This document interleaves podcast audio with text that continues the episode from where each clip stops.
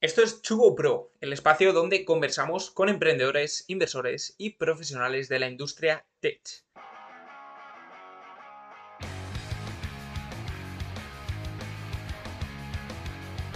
Hoy estamos con Josep Casas, cofundador de Naturitas, el e-commerce de productos naturales que factura más de 6,5 millones de euros al mes. Hablaremos sobre la nueva vida de Josep tras el éxito de la compañía el pasado año y su nuevo rol como inversor en varias marcas nativas digitales integradas verticalmente, como son Incapto Coffee, Food for You o Impossible Bakers. Y como no, también hablaremos de Europistachos, el nuevo proyecto que lidera y que pretende convertirse en el primer productor de pistachos de radio a nivel continental. Un día más les acompaña Pablo Núñez. Comenzamos.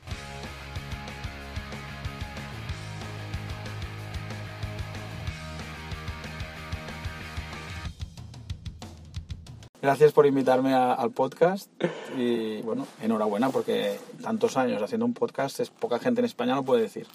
Hablamos antes del podcast. Sobre qué vamos a hablar, sobre eh, Europistachos, el proyecto que tienes, la salida de Naturitas, también Incapto y nada, Impossible Bakers todo esto nació de la salida de, Naturitas, ¿no? ¿Qué era, ¿Qué era Naturitas y cómo acabó la historia? Te digo, estamos a escasos metros de donde, donde nació Naturitas, porque estamos en el barrio Salamanca de Madrid y aquí estaba trabajando yo de consultor en una consultora que se llama Kearney y mi socio de Naturitas, que lo conocía haciendo el MBA del IES en 2011, Esteban Humet, estaba en Telefónica, en Telefónica Digital. Después del MBA nos fuimos a trabajar en estos puestos y, los dos queríamos emprender incluso eh, durante el MBA. Mm. Tuvimos varias ideas, pero al final era la crisis, hubo la crisis eh, del 2013 de, y bueno, fuimos, teníamos que pagar el, el, MBA porque pedimos créditos para poder cursarlo y, nada, dijimos, vamos al modo conservador. Yo además tenía un signing bonus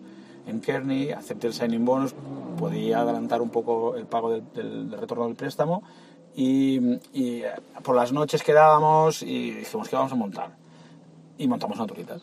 Eh, hacíamos un coworking de la calle Hermosilla, que también está aquí cerca. Mm. Teníamos un coworking que nos enviaban ahí los paquetes de la materia prima, bueno, los productos, luego hacíamos el picking y se lo enviábamos con, con GLS a los clientes. Y claro, era en 2014.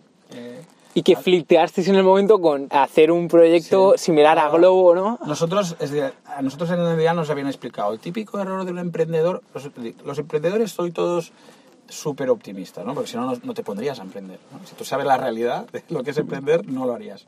Con lo que al final vais y decís, no, un mercado súper grande, como puede ser el de productos naturales, alimentación ecológica, pues en Europa, no sé, son 30.000 millones. Pues solo con que coja, el típico error es, solo con que coja un 1% del mercado ya tengo un negocio de 30 millones. Pues este es el típico error que hacen los emprendedores, ¿no? Y nosotros dijimos, no vamos a cometerlo con este negocio, porque nos empezó muy bien. El primer mes hicimos 5.000, segundo 10.000, tercero 15.000. En 2014, ¿eh? que el e-commerce no era como ahora, que... Eh, ostras, y, dijimos, no puede ser, esto no, eh, el tercer mes dijimos, vamos a buscar otros, dejamos de trabajar porque ya teníamos ahí, un, al facturar 15, 20 mil euros, teníamos algo de, para, para pagar lo justo de, la letra del, crédito, del, máster. Y dijimos, vamos a hacer algo a lo grande. Y cuando habíamos estado, eh, los dos hicimos eh, un trimestre del MBA en Estados Unidos, em, Esteban en Dartmouth y yo en Kellogg, joder, vimos que ahí el e-commerce llevaba como 10 años o 5 de, de, ventaja España y la gente pedía todo. Es decir, venía el tío de Amazon, se ponía el de, bueno, el de USPS o, UPS y se ponía ahí a, repartir pedidos. Y coño, esto tenemos que montar algo muy, mucho más bestia. No vamos a hacer un e-commerce porque Amazon es un monstruo y nos va a cargar. Vamos a hacer otro negocio. Y dijimos, bueno, vimos en, en Estados Unidos que había dos modelos que funcionaban muy bien en 2015, que era eh, Instacart, ¿vale? que es como, era como una especie de e-commerce. Eh, que te hacía toda la cesta de la compra y había otro que era Postmates, que era más cosas de impulso, ¿no? Em, y dijimos, vamos a hacer un, un, merge entre los dos en España y vamos a hacer esto entre el e-commerce, eh, que es lo que ahora está de moda, que hay todos, todos los gorilas, hmm. Getir, pero nosotros lo hicimos en 2015. Ahí sí que hicimos otro error de emprendedor, que es ir antes del mercado. ¿no? Hmm.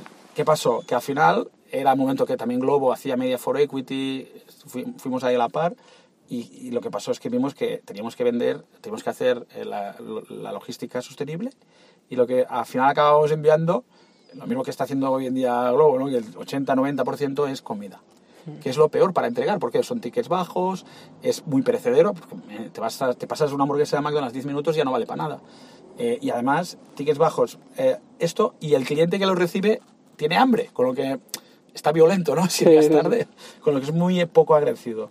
Y dijimos, ostras, mientras eh, en ese año que estuvimos desarrollando este proyecto que se llama Un Please, eh, vimos que en Na- Naturitas teníamos dos personas en Amazon, y yo hacía el marketing por la noche, Esteban hacía el desarrollo de la web, mejorando la web y, y el funnel de conversión, y vimos que ya estaba facturando 100.000 euros al mes.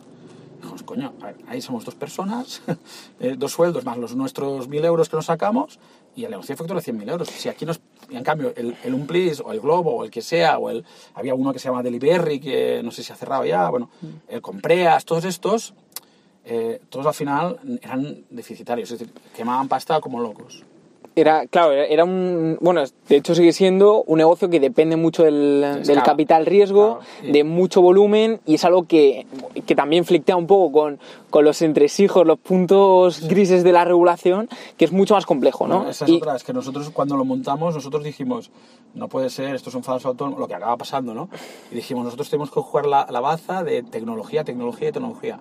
Porque eso Y tarde de hecho el producto, en, vuestro caso, era mejor que el de Globo Bueno, en eso, el, claro, en yo el que te voy a momento, decir ¿no? de mi hijo, ya, ¿no? vale, vale, vale, vale. vale. Pero, pero si, si lo analizas en, en esa etapa, lo que tenía de aplicación Globo y lo que teníamos nosotros, teníamos, yo creo que sí, porque nosotros ya teníamos lo que tenía ahora Globo. Teníamos scrapeados todos los supermercados, scrapeábamos carritos, soy super, sacábamos de ahí pricings y fotos, luego sacábamos, bueno, eh, subíamos todo el catálogo de McDonald's, un poco lo que es ahora, ¿no? Antes Globo era más un WhatsApp, eh, dime lo que quieres y te lo voy a buscar, Claro. ¿no? Y de ahí nació lo que es el, el germen de, de lo que es Naturitas, de todo este escarapeo que vosotros visteis. Sí, no, nosotros empezamos a scrapear naturitas primero. Primero scrapeamos Ah, vale. Eh, es decir, nosotros cogimos a un mayorista que tenía 15.000 productos, otro, otro que tenía 30.000 y subimos un catálogo de 45.000 productos sin tener stock. Y esto, es, eh, digamos que es el game changer que hizo Naturitas en su momento. Hasta entonces, todos los e la mayoría de los e-commerce, muchos e-commerce, tenían stock. Y tenían solo, claro, para poder tener stock, solo tenían 5.000, 6.000 productos. Nosotros teníamos 40.000. Ibas a Google Shopping con el long tail, ¿no? Mm. Eh, long, long tail SEM, consigues clics mucho más baratos que si vas a vender, no sé, un producto súper famoso, ¿no? Cuando realmente vosotros no teníais el, el producto No, estocado, no, almacenado, no era teníamos- simplemente no. stock. Y, y bueno, al final es un aprendizaje, ¿no? Que es em, el modelo Lean Startup, que ahora ya, bueno, llevamos 10 años hablando de él y todo el mundo lo sabe, pero en 2014 no había mucha gente que lo hacía, ¿no? Era- empieza, va- valida el primero el mercado, hace un prototipo, que la gente no tiene por qué saber si tienes ese producto o no. Mientras que lo reciba cuando está previsto, ya es suficiente, ¿no? Mm. Vale, pues ver, no, no me quiero enroscar en, en esta primera etapa, porque de hecho en el podcast de, que grabaste con Ignic eh, lo explicas muy bien todo el proceso, pero vamos un poco a- al presente un poco de, de Josep Casas. No. Eh, claro, la evolución bestial de Naturitas, bueno, en relativamente pocos años, Sí, eh, seis años fue increíble. pasado de una facturación de, eso que te diga, 5.000 al mes a 6 millones y medio, que es hoy en día Naturitas. Con un margen más o menos... Al margen, es decir, al final... Limpio. ya sabes que es, bueno, Claro. Hay un margen de contribución, ¿no? A ver, tiene un EBITDA de un, de un 4%, un 5%, sí. sí, sí. Vale. sí. Eh, pero bueno, eh, al final los e-commerce eh, siempre decimos que tenemos la amenaza de Amazon, ¿no? Y tenemos que crecer co- a un ritmo superior a ellos, porque si no se nos van a comer. ¿Qué motivó el, el- el hecho de, de salirte del proyecto? Mira, al final yo siempre digo que va por etapas, ¿no? Y, y en función, nosotros llevamos ya eh, cuatro años, que era un proyecto bootstrap, y no es lo mismo emprender un proyecto sin recursos que con recursos. Quema mucho más, ¿vale? Estábamos un poco quemados. Pero sobre todo lo que vimos es que pasaba un tren, teníamos, decir, nosotros cuando vino el comprador, que ha sido al final, eh, estábamos en una ronda de buscábamos dos millones para ex- externalizar eh, la empresa, es decir, para, perdona, para internacionalizar, es decir, para llevarla a Francia, a Italia, a, varios países en Europa, ¿no? Porque sabíamos que al final teníamos que, era un, es un Europa al final a la larga será un mercado, ¿no? Y sabíamos que teníamos que apostar por ello. ¿Qué pasó? Que uno de los que estaba escuchando o que quería invertir nos dijo, hostia, es que creo que os tengo que comprar porque a mí también me pasó un tren y os tengo que comprar, os quiero comprar y creo que vamos a llegar a un acuerdo para que sea un acuerdo win-win, ¿no? Que se dice, es decir, que todas las partes se beneficien. Hicimos un acuerdo de un earnout donde el precio es variable final, ¿no? Hay un suelo un techo, ¿no? Y, Mm. y, bueno, hemos tenido la suerte o desgracia de que coincidimos en todo lo que previs las previsiones, nos hemos entendido bien con este socio inversor y al final eh, hemos salido, a este, este diciembre fue el último mes de Esteban y, y yo, y, estamos en otros proyectos. O sea, ahora mismo la, la involucración operativa en Naturitas es no, nula. Vale, No, vale, vale, vale. Fui hasta el 31 de diciembre el CEO, hay Nicola Barino es el nuevo CEO y es una persona que entiende muy bien de la empresa, del Mm. equipo, porque al final Naturita, es decir, las empresas cuando cada vez son más grandes es, es más la componente principal del riesgo es que el equipo no funcione, ¿no? Y eso es muy importante, Nico sabe hacerlo muy bien. Eh, aparte que yo creo que también Naturitas tiene un middle management muy bueno. Es decir, mm, nos hemos preocupado los últimos tres años con estos socios de dotar del equipo de un, de un equipo muy bueno, ¿no? De managers. ¿Y no te motivaba llevar la empresa a otro a otra Eh, escala? no, ¿no? no, te, o te- sea- te motiva mucho más lo que es el empezar otros Sí, proyectos. yo creo que soy un tipo, una persona que, que me gusta más lanzar proyectos, montarlos y, Mm. y puede que en la última etapa ¿no? de, de más madurez lo tiene que hacer un, otro tipo de persona. Mm. Eh, siempre es lo que al final uno, cada uno cambiamos cada año, ¿no? Yo no era el mismo hace cuando empecé Naturitas hace siete años, a- ahora y seguramente dentro de diez años, si estoy vivo, tampoco. Eh, ¿Y qué crees que pasará con, con Naturitas en el futuro? O sea, has dicho que un e-commerce siempre tiene que crecer por encima de, de, de- de los volúmenes de Amazon. No, No, no, al final esto es un movimiento más de- defensivo. Pero yo creo que un e-commerce lo que tiene, un e-commerce o un retail, es decir, cualquier que venda a un cliente, al final lo que tiene que conseguir es que el cliente llegue a una etapa que se fidelice tanto que crea una comunidad. Creas una comunidad y es que es retroactivo. ¿Sabes? Es decir, tú el día que tienes, te falta un producto, es el cliente que te lo dice. No tienes que tener un, un- un empleado que esté buscando nuevos productos. Mm. Es que ya te lo tiene que decir la comunidad ostras, ¿por qué no me haces este packaging? ¿O por qué no me haces este producto? ¿O por qué no mm, tal? Y sí que es verdad que nosotros lo que tenemos que hacer, como retailers, es escucharlos y darles eh, altavoces para que nos sea, haya un feedback, ¿no? Y reinvertir en vez de puede canales de captación, en, en- en reinvertir en, en crear una comunidad, ¿no? Y es lo que estamos están haciendo en Naturitas a partir de, de hace los últimos no sé, 12 meses o así, es, y, y lo están haciendo otros e-commerce. Hay pocos que lo hayan conseguido, hay retailers que sí que lo han conseguido, ¿no? Mm. Eh, y, y bueno, es la visión. ¿De qué hablamos cuando hablamos de invertir en comunidad o crear una Crear comunidad? Pues al final yo creo que es eso, escuchar, hacer que, que el, el- el consumidor de los productos, que viene, el que viene a buscar los productos, eh, pueda eh, in- aportar él. ¿Sabes? Que antes no sea, somos un mero dispensador y ya está, esto es lo que hay, tienes que comértelo. No, no, es que dime tú por qué ahora crees que quieres hacer esta dieta. O por qué crees que el packaging no tiene que ser así, sino así. ¿Sabes? Escuchar muy bien a- al... Por eso ahora estamos empezando a invertir más en, en redes sociales, ¿no? Y, y en, en un programa más de, de escucha, de, de- el típico club de... El Club Naturitas, ¿no? Que lo tenemos desde hace muchos años. Pues invertir más ahí en, en decir, vale, venga, nos lo creemos, es, es estratégico, los próximos tres años vamos a ir a muerte, a que todo el mundo sepa que aquí se viene y no solo se compra, sino también se, se valora el producto, se da feedback, ¿vale? El que quiera, claro. Vale, sí, meter mucho más esfuerzos en ese, en ese aspecto. también es verdad que te digo que esto es la teoría, la práctica, si lo hablamos dentro de tres años, le preguntamos a la gente de Naturitas cómo lo han hecho, porque lo van a conseguir seguro. Vale, pues nada, tres años volvemos. Y ahora, a nivel personal, tu situación económica eh, ha cambiado, ¿no? Ya no tienes, o sea, tienes esa estabilidad, ¿no?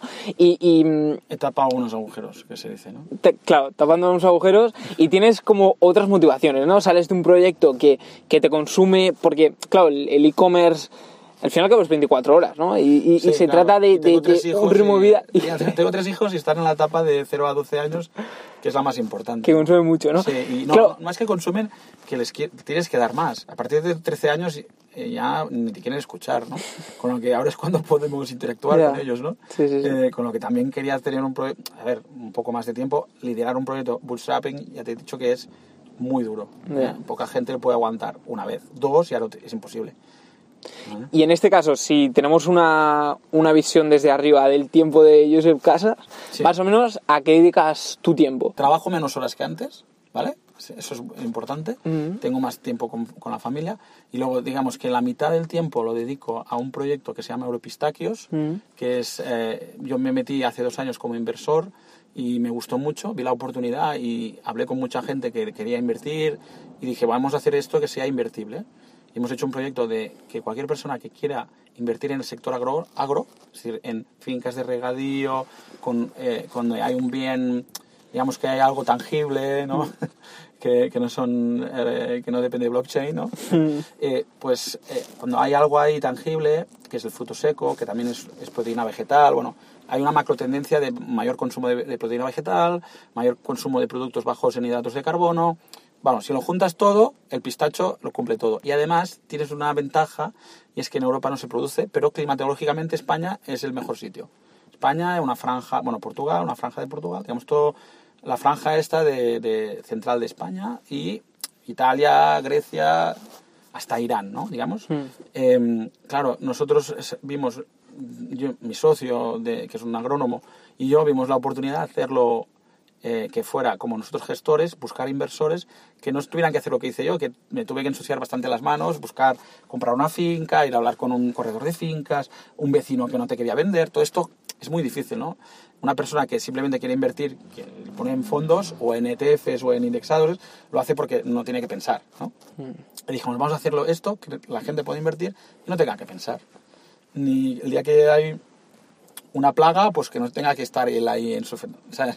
Mm. eh, haciendo los tratamientos y, y, nosotros lo estamos haciendo así. Estamos buscando, tenemos ya plantadas eh, 300 hectáreas, en, sobre todo, yo digo, es en la España vaciada, casualmente, son las tres provincias de Aragón, la Cuenca, Guadalajara y, y Lérida, eh, el, el, oeste de Lérida.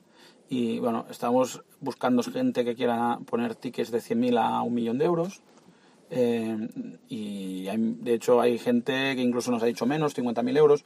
Y una vez al año hacemos una finca con gente, con gente que solo pone 50.000 euros. Hmm. Y la, la, estructura de Opistacho es un poco para, sí.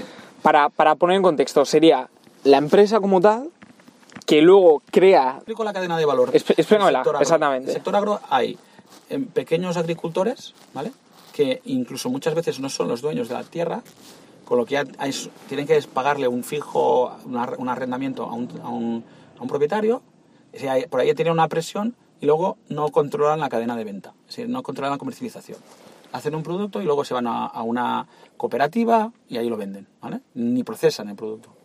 Y luego de ahí hay intermediarios que son eh, procesadores o traders que a veces juegan al doble juego, traen cereales de fuera o, o, frutos secos como pasa con la almendra o el pistacho.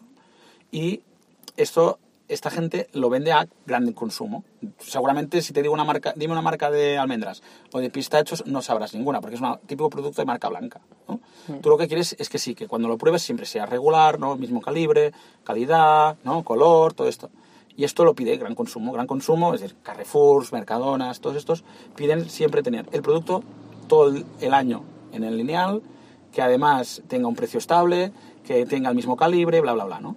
Esto, eh, al final, hace que un pequeño agricultor no pueda ofrecerle esto. Con lo que tiene que hay un agregador, ¿no? Por eso dicen, es que la leche se está vendiendo bajo coste, mm. o los tomates se, se, están tirando, no sé qué. ¿Por qué? Porque al final son, nadie se dedica a, vertical, a integrarse verticalmente.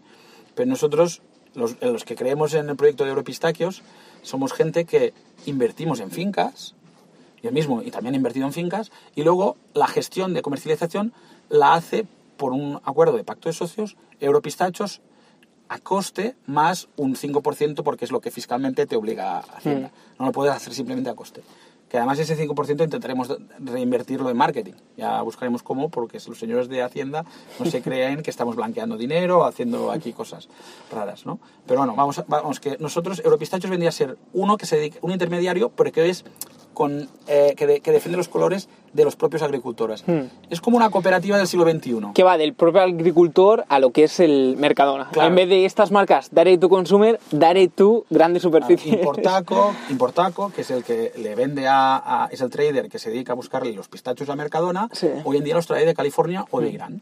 ¿Y por qué? Porque es que no hay nadie que le dé la calidad y el, suministro constante de... ¿no?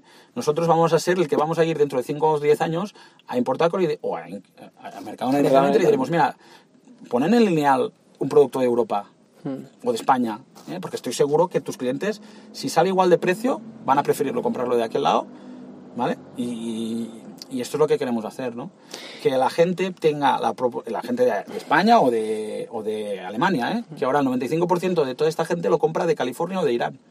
Y esto lo que, lo que te comentaba yo el otro día eh, era que no tiene sentido hacer como una marca direct to consumer directamente al consumidor. Obviamente el, el- el volumen que te pueda aportar un supermercado no te lo va a dar el, el consumidor final, ¿no? Pero ¿cuáles son los planes? Porque si ahora alguien busca pistacho o pistachero, dirá que en España hay mucho pistacho y pistachero, pero es de secano, es decir, no hay de regadío, ¿vale? Esto, perdona, este, no sé si lo sé. ¿Y los- cuál, cuál es la diferencia? Porque yo Sí, aquí me, me mira, pierdo. El, el- el pistacho es un fruto que necesita abrirse para que sea un snack, ¿vale? Sí.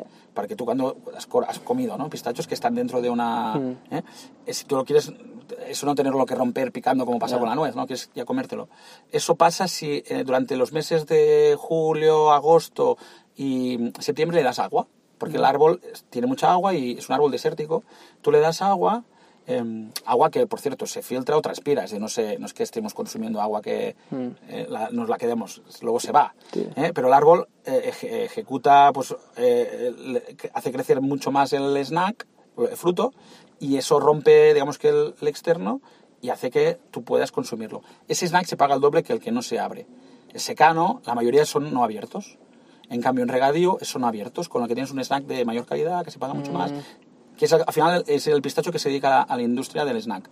El pistacho que no eh, se abre acaba yendo a, a, pues, a hacer helados o hacer, no sé, el otro día me decían que Kentucky Fried Chicken lo utiliza el polvo de pistacho para meterlo en el pollo. Sí, sí. Pero bueno. Claro, eh, una rentabilidad mucho Vamos, que al final Sí, el sí, pistacho no de regadío no se ha hecho nunca en España, porque las fincas de regadío eran tan caras Mm. que no nadie es- que se integre, tienes que integrarte verticalmente para ganar dinero, eh, ¿sabes? Vale. Y, y es lo que hacemos nosotros, nos integramos verticalmente y luego ganamos dinero, o ganaremos dinero. vaya. Vale. Y es una tecnología que imagino habéis traído de... Es de, de California, De se lleva California. haciendo 30 años en California. Vale. Y California ha pasado de, hacer, de no hacer nada hace 40 años de pistacho a ser el 60% de la producción mundial. Tiene un problema de sequía. Mm. ¿Y qué pasa? Que al final España o Europa eh, cada vez tiene menos poder adquisitivo y China cada vez China e India cada vez tiene más y se acabará yendo mucho pistacho de California para esos países. Vale. China ha multiplicado por 5 el consumo por cápita de pistachos eh, en 5 años, por 5. Y esto y estamos y aún está cuatro veces por debajo del consumo por cápita de Europa o de Estados Unidos. Tarde o temprano acabará asimilándose. Bueno. Vamos, que tenemos, no tendremos pistacho para todos. Con lo que, eso también es interesante, ¿no? Y es un poco lo que hicimos con Naturitas. Sí, no, eh, o sea, nos lo están veniendo muy bien para todos los, los la, la audiencia que, que venda, pues eso, está en la web de, de Europistacho. Euro- Europistachios en inglés, pistachios, Sí. CH y OS. sí. Y, y bueno, eso es una oferta de, de oportunidad bastante interesante, que de hecho yo a nivel personal también estoy, estoy interesado. ¿Que llevas una comisión aquí o no? Sí, pues podemos hacer código de descuento. Dentro de cinco Eh, años, ¿no? Para dentro de cinco años. Puede ser, puede ser, ¿eh? Aunque sea unas bolsitas de, de pistachos, también me, me conformo. Y un poco, ¿cuál fue la chispa de, de Europistachos? O sea, ¿qué te motivó a, a decir, bueno, ¿por qué Europistachos y no una, una empresa de, de panadería? O, o, o Yo porque... soy- Yo soy ingeniero de caminos. Sí. Y mi, mi, mi padre, pues, de toda la vida, eh, bueno, es un campesino que en Cataluña le llamamos payés. Sí. Y he trabajado, siempre me ha educado, trabajaba en el campo, teníamos, nosotros plantábamos nuestro, eh, teníamos nuestra producción ecológica en casa. Mm. Me ha gustado siempre invertir. a- Y luego cuando quise invertir algo, porque te recomiendan siempre diversificar, pon algo en inmobiliario, pon algo en financiero, pon algo en industrial. Yo lo que vi es que inmobiliario me- no me gusta, porque he trabajado en la construcción, creo que también los márgenes que hay hoy en día, y tampoco no me gusta hacer dinero de gente que tiene su vivienda habitual. Bueno, por A o por B, por rentabilidad y porque no me gusta, pues eh, dije, hostia, voy a buscar algo que pueda invertir inmobiliario. Busqué oficinas, por ejemplo, y luego dije, hostia, las fincas de regadío son, también es inmobiliario en una parte, ¿no? Eh, y además es productivo. Eh, y ahí dije, vamos a ver, vamos a analizar. Tengo un amigo que es agrónomo y analizamos varios cultivos, el almendro, eh, la nuez, eh, de todos los que miré, mm, el pistacho era el que podía aspirar a, a vender directamente. Grandes consumos. Es decir, por tener una, un porcentaje importante de la producción española. Precisamente porque no había ¿Sabes? este tipo de cultivos, Porque, ¿no? porque no hay. Sí, Había- sí, había un hueco ahí en el fuera. mercado. Todo se trae de fuera A ver, eh, nosotros, es ahí donde conocí a Xavier, que es mi socio en Europistaquios, y, y bueno, al- eh, le, le engañé para que hiciéramos en vez de 50 hectáreas, 2.000. Y bueno, ahora somos un equipo ya de cuatro agrónomos, em, tenemos ya siete tractores y siete tractoristas y bueno, eh, estamos cada vez plantando más, hay- luego plantas y luego tienes que mantenerlo. Eh, No, empleos, generamos bastante empleos. Es, el problema es que es en la, Espa- en la España vaciada y no, nos cuesta encontrar gente. No, no hay gente. Eh, con lo que, a- que sí que podemos hacer un llamamiento a todos los que agricultores, ¿no? Todos los agricultores, tractoristas que están en la España vaciada o que no, que estén en Madrid y estén cansados, Sí. que vengan a, a Cuenca o a Guadalajara. Están a cerca, ¿eh? tampoco está tan lejos. Bueno, pues muchas personas que tengan el, ese burnout de, de mucha ciudad, mucho estrés, Sí, sí, es, una, es una buena posibilidad, ¿eh? Calidad de vida, os lo aseguro. Sí, y al final los hospitales están a una hora, que desde que aquí en Madrid también puede que tardes media hora o tres cuartos. Tampoco... Bueno, y el, el coste de vida mucho más bajo, Y Netflix está en todas partes también. todo ventajas. Bueno, y todo esto, aparte, en este caso Naturitas, empezáis, eh, empezabais hacer como producción propia. No sé si lo creabais vosotros No, no. o lo comprabas a un tercero. O sea, no tiene nada que ver que hayas visto una tendencia de consumo de pistachos en Naturitas para decir, no... No, pero sí, es, Vale. es sabido que cada vez consumiremos menos proteína animal y Mm. cada vez consumiremos más proteína vegetal. Eh, también hay un problema muy grande que es el tema del consumo de hidra- hidratos de carbono y los frutos secos son bajos en hidratos de carbono y el pistachero es el, el segundo producto con índice glicémico más bajo. Es un rollo que no quiero tampoco molestar a la gente. Básicamente que nosotros hay un 30% de la producción de la gente mayor de 60 años en Estados Unidos que tiene diabetes tipo Sí. 2. Y eso es porque de tanto consumir picos de insulina o de tanto tener picos de insulina hacemos que el cuerpo se vuelva un poco así. Pero bueno, la tendencia macroeconómica de mercado eh, va, Sí, va- va sí. hacia, va hacia eso. Al final yo siempre digo, como es mucho más barato producir un, un kilo de, de- de hidrato de carbono, eh, pues la gente se ha alimentado así. China, sin arroz no sería, Mm. no tendría tanta gente, ¿no? Totalmente. Y, y España, pues también de la patata, todas estas cosas, Mm. ¿no? Que hemos consumido. Eh, al final, lo, lo bueno que es, como es barato producirlo, tienes más margen para gastarte en marketing, ¿no? Mm. Yo siempre digo el colacao, final, o, o- o el colacao, o el, ¿sabes? Es agua y azúcar. No es ni leche, casi. Sí, Eh, no, no sé dónde lo, lo escuché el otro día, que es, es cierto. O sea, todas las guarrerías, Sí, sí. como es muy barato producirla, pueden tener mucho dinero en hacer la marca y por eso pues son, son tan potentes. Bueno, toda la, la- la industria de la bollería industrial, que ahora empezamos a- a- a- al, siguiente proyecto, que, que viene la alternativa, ¿no? Entonces, volvemos un poco al, al esquema que tú tenías de- del tiempo de Josep Casas. Está Europistachos, bueno, aparte de los hijos. Sí, y luego, ¿a qué dedicas un poco tu tiempo? ¿Cuáles son tus, tu- tus otros proyectos? Sí, Tus- luego otro proyecto que sí que este es más startupero, ¿no? Sí. o rondero, Sí. que es el negocio de, de Food for Joe, ¿vale? Que también es una mega trend, una mega tendencia, que es la de la humanización de las mascotas, ¿vale? Cada vez tenemos menos hijos, ¿no? Como sociedad, porque, no sé por qué, porque es, es costoso, porque estamos todo el día en el WhatsApp o porque estamos todo el día en el Facebook, no sé. Pero vamos a tener cada vez menos, y, pero necesita- necesitaremos aún un contacto con alguien, ¿no? Y ese será una mascota, un gato, un perro, un conejo, no sé. Y al final, esas, como solo los tendremos a ellos, los tendremos que cuidar como si fueran un humano.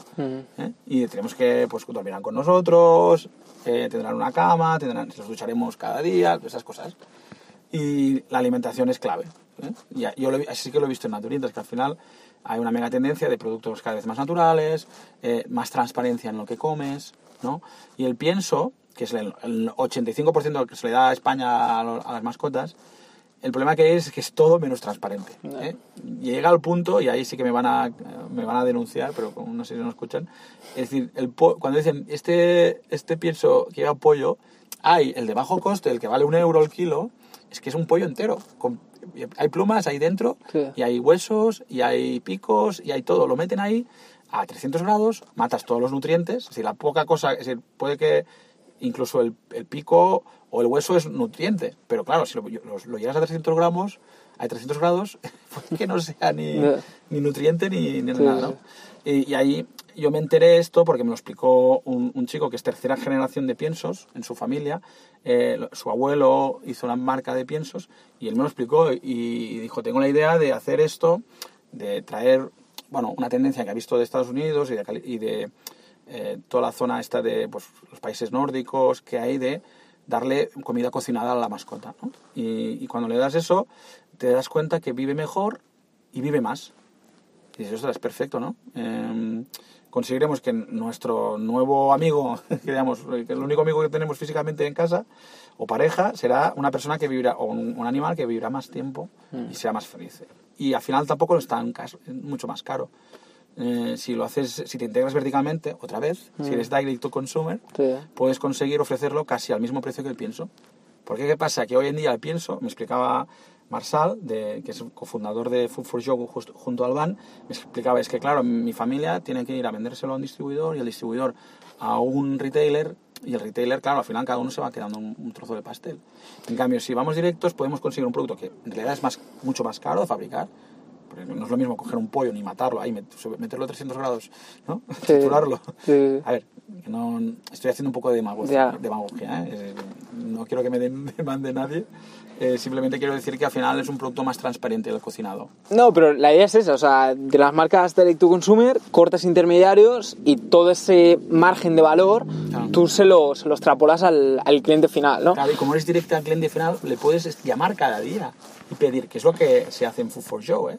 Nosotros en Food for Show, eh, Marcela y Alban han montado un equipo de 10 personas de, de, de esta- de teleoperadores, o como le llames, que están constantemente cogiendo teléfonos de gente que tiene dudas, ostras, es que es el tercer día y no me quiere comer, o, o es el cuarto día y me ha hecho diarrea, y, y estamos respondiendo preguntas, porque al final estabas dando pienso que tarda 11 horas en digerirse, y ahora le das comida real, Ah, sí, sí, que sí. tarda 2-3 horas, ¿no? Claro. Y, y al final yo... Es esa comunidad de la que hablabas desde el principio, de Exacto. Naturitas. Los direct to consumer, Claro. lo bueno es que ya desde el primer minuto ya son eh, empresas que son muy fáciles de tener el, el feedback del cliente, ¿no?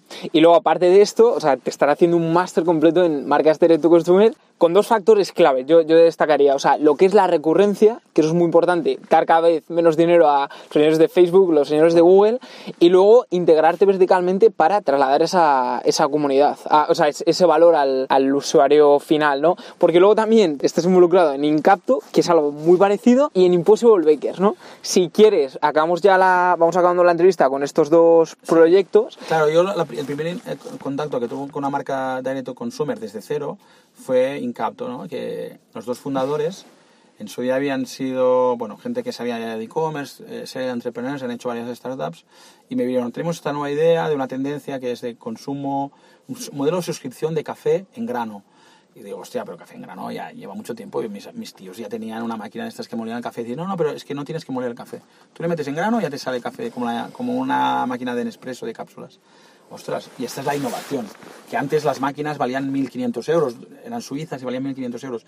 Pero ellos han conseguido, aparte de, a partir de tener mucho volumen y ser direct to consumer, tener mm, sacrificar el margen de la máquina, pero luego ya ganar con, la, con el café.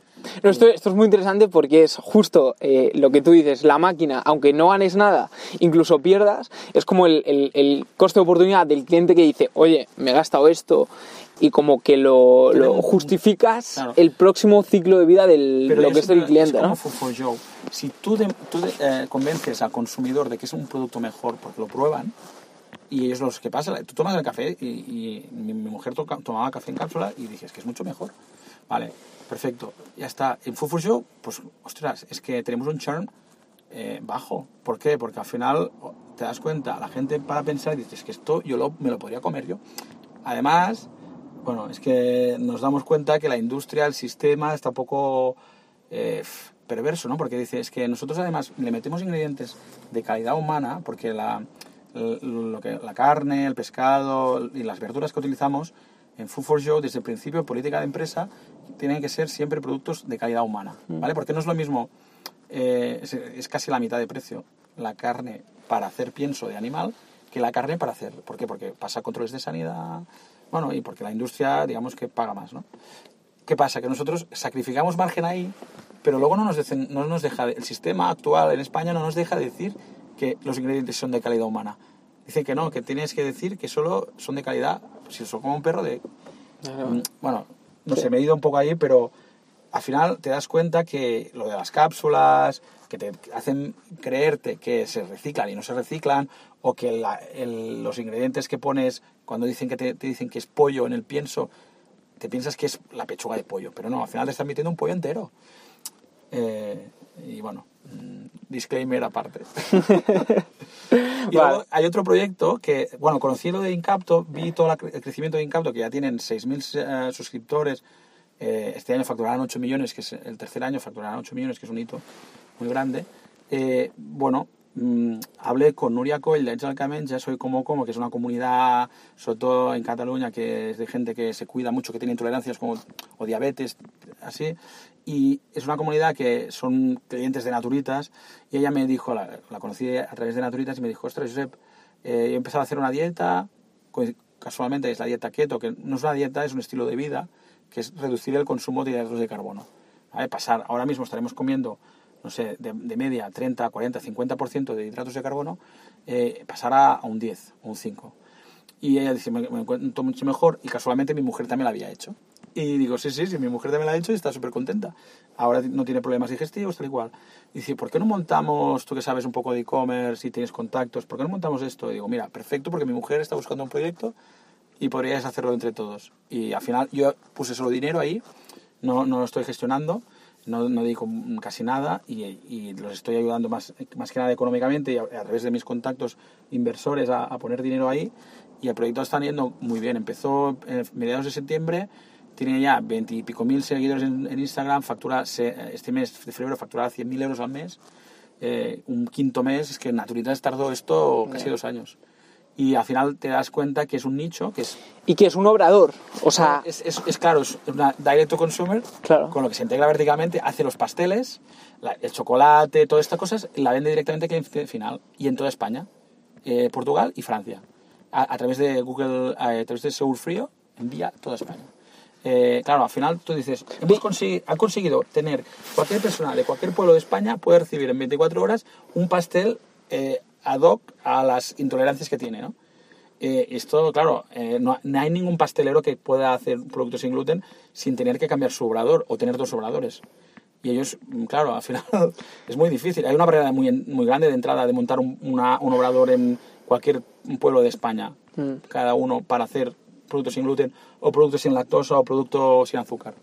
Sí, sí, súper interesante. Para acabar la pregunta, ¿qué consejos darías para alguien que, que quiera empezar a hacer un modelo de este, de ese estilo? Es decir, con mucha recurrencia en el que desde la producción hasta el consumidor final pues se, se, se- se- se lo lleve el ver, negocio. Yo, yo- yo creo que emprender, primero de todo, tienes que ser ser consciente de que es, eh, 80% es muy difícil la primera vez que te va bien. Nosotros, por ejemplo, en un PLIS cerramos ¿sabes? y nos ha ido bien naturitas. y al final es un 50% en nuestro caso. Eh, luego, Pero el riesgo es diferente, ¿no? No es lo mismo que te Hombre, salga claro. bien un plis que a lo mejor un Impossible Baker. Sí, sí, claro. Eh, también yo siempre recomiendo, primero de todo, que el, el equipo sea multidisciplinar, tres personas, como mínimo tres fundadores, que cada uno sepa hacer una cosa. ¿Sabes? Es decir, somos tres ingenieros y no tenemos ni puta idea de contabilidad. No. A uno que sepa de contabilidad, finanzas, gestión de empresa. Otro que sepa de ventas y otro que sepa de logística. ¿Sabes? No sé, pero que intentar buscar un... Que luego haya también gente mucho con macho, con más seniority. ¿Sabes? Es decir, yo siempre digo, eh, la el porcentaje de serial entrepreneurs que fracasan es menor que los emprendedores novatos, ¿no? Joder, pues buscad, que se busquen primero un, alguien que haya montado una empresa o ha hecho- un éxito, una startup. O incluso fracasado en una startup. Eso también eh, es importante. Y luego, eh, que entiendan muy bien el cliente qué problema tiene, ¿no? Porque van a tener que resol- resolverle el problema. Y luego, obviamente, ya van a venderle más productos. Si, si consiguen que el cliente le escuche, le hable y le diga, mira, es que quiero que también me lo entregues así o asá, ¿no? O quiero que, por cierto, mm, no sé, mm, ¿por qué no vas a hablar con esta pastelería de este pueblo que les ha pasado a Impossible Bakers? Si han venido clientes, no sé, que han dicho, es que en mi pueblo, o incluso uno que se dice, es que yo soy intolerante, eh, tengo un restaurante y quiero poner en mi carta, porque lo estoy viviendo, un producto que sea Impossible Bakers. O sea, escuchar a- al cliente, que te vengan ellos, porque al final es cuando es escalable. Cuando tú no tienes, necesitas fuerza de ventas, es el propio cliente que te vende. Y el word of mouth, la boca- el, el boca a boca, ¿no? Que se dice, es el marketing más barato. Pues bus- intentar buscar sitios donde sean nichos que puedan ir a hacer eso, ¿no? Y, y ya está. Al final, eh, bueno, paciencia. No, que, que haya habido bien Impossible Bakers o Food for Joe no quiere decir que todo el mundo le vaya bien. Eh, Claro, o sea, nos quedamos con un poco el sesgo de, de supervivencia, ¿no? exacto. Pero bueno, ese trabajo y esa pasión y, y bueno, tener a alguien que te vaya guiando que ya lo he hecho, hecho antes. Pues nada, Josep, eh, muchísimas gracias. Esta conversación aquí improvisada en un, en un coche. El- la, la acústica es, es muy buena dentro de un coche, ¿eh? Bueno, bueno, sí, sí, al final estamos aquí en el barrio Salamanca. Al final Sí, no, sí. no estamos mintiendo. Sí, sí, sí.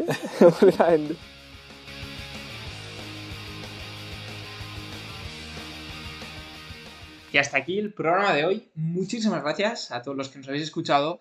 Espero que hayáis disfrutado de esa entrevista. Y ya sabéis, si os ha gustado, no olvidéis suscribiros. Nos vemos en el próximo programa. Un saludo.